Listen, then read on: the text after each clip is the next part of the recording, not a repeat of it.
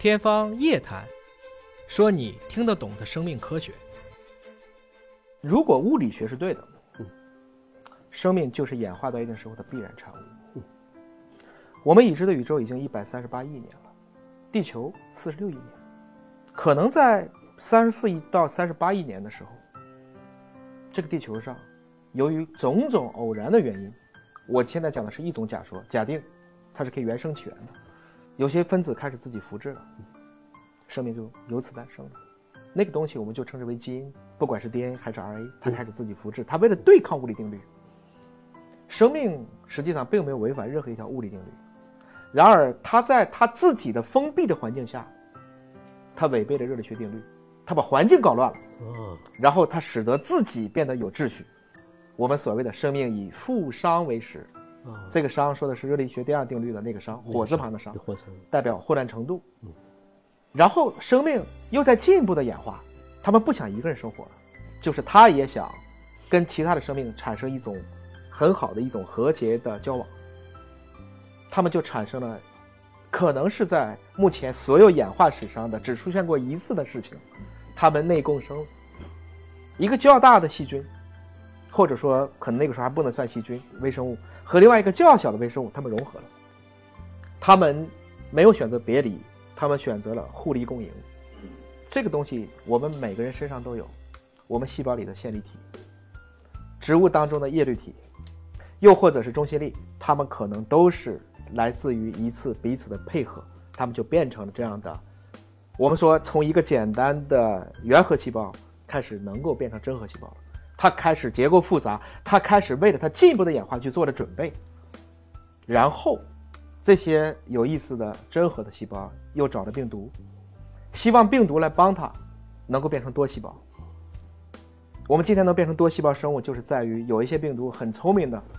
它能产生一种物质叫核胞素，啊，然后就从一个细胞，不再愿意只是一变二，这种没有意思了。我们能不能大家凑在一起去打猎？我就开始变成多细胞的演化了。生命继续在走，可是这个时间都是数以几十亿年来计的。我刚才说从三十四亿年，最后到大概它开始能够变成内共生，已经过去了二十多亿年。十亿年前，大概我们有一个今天可能知道的一个共同的祖先。那个东西在我们的很多的书里面叫卢卡，OK，卢卡就代表所有物种的，如果就是在地球上原生起源的，那是这样的一个祖先，它开始分枝散叶了，有一部分就变成了动物，有一部分就变成了植物植物，还有一部分依然保持着今天的状态，微生物。嗯，它们各自演化，各自竞争，各自配合，彼此之间相爱相杀。然而，它最后带来的结果，却更加的繁盛了。它们让整个的大海重构了，它们让这个地球上发生了巨大的气候转变，包括氧气含量的高和低，包括整个对大气层的一个构成。我们为什么从火球地球、雪球地球经历过若干次的冰川，它都可以重新再恢复？这都是生物的力量。嗯，没有任何一次所谓的大灭绝，让生命完全没有。嗯，生命的力量是非常强大。嗯陈老师，您知道我们经历了五次大灭绝才走到了今天。嗯，我们今天可能大家能记住的地质年代叫寒武纪。对对对那寒武纪就是因为那个时候它大爆发了，啊，物种突然有点像三国时期为什么英豪辈出呢？嗯就是因为这个时候生存竞争变得特别的激烈，，OK，那个时候的光很强，嗯，使得其中的一部分生物长出了眼睛，嗯，它们可以追光而去了。啊所以光对生物多重要啊！如果能追光了，这个事儿就厉害了。我以前根本不知道我的猎物在哪儿，我也不知道谁在吃我，现在都能看得见，大家就互相跑。在这种生存竞争当中，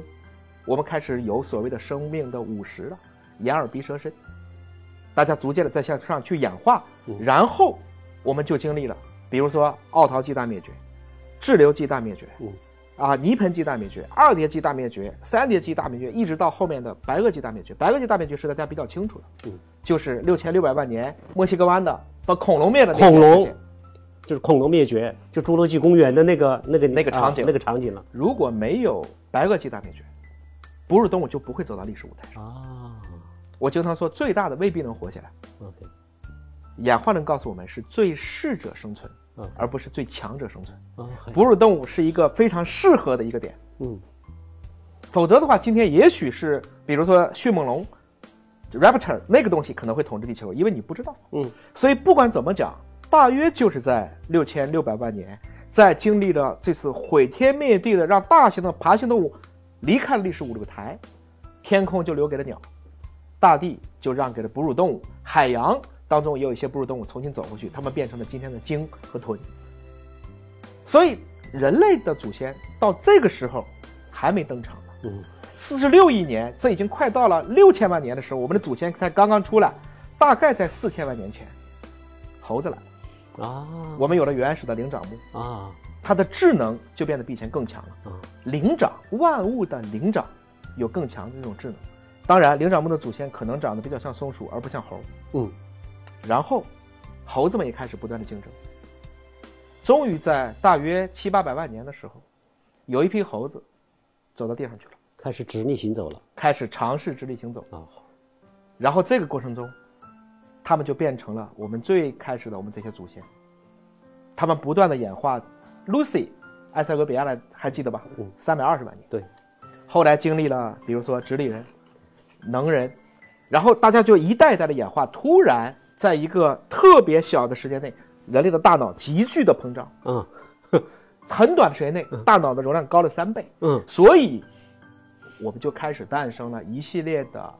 所谓的文明的，不能叫文明，文化的开始。我们可以聊天了，对，我们有了这种可以表可以表达，可以表达，可以沟通，可以去看懂符号，嗯可以去嗯。彼此沟通，嗯。就有了不同的语言。然后，有一股今天的智人，我们这个人种的智人，就开始了全球的一个大迁徙，包括我们挺其实挺狠的，我们把尼安德特人给灭了。嗯。我们沿途把我们能吃到的这些大型动物可能都给杀了，包括猛犸象、剑齿虎、巨树懒。今天推测，可能它都跟它的灭绝时间和智人到达的时间几乎相等。嗯蔡老师，那个时间仅仅是一万年，啊，我天哪，这这个生物课听的，一百三十六亿年，最后才到了一万年的时候，我们才开始看到了今天的这一个大的样子。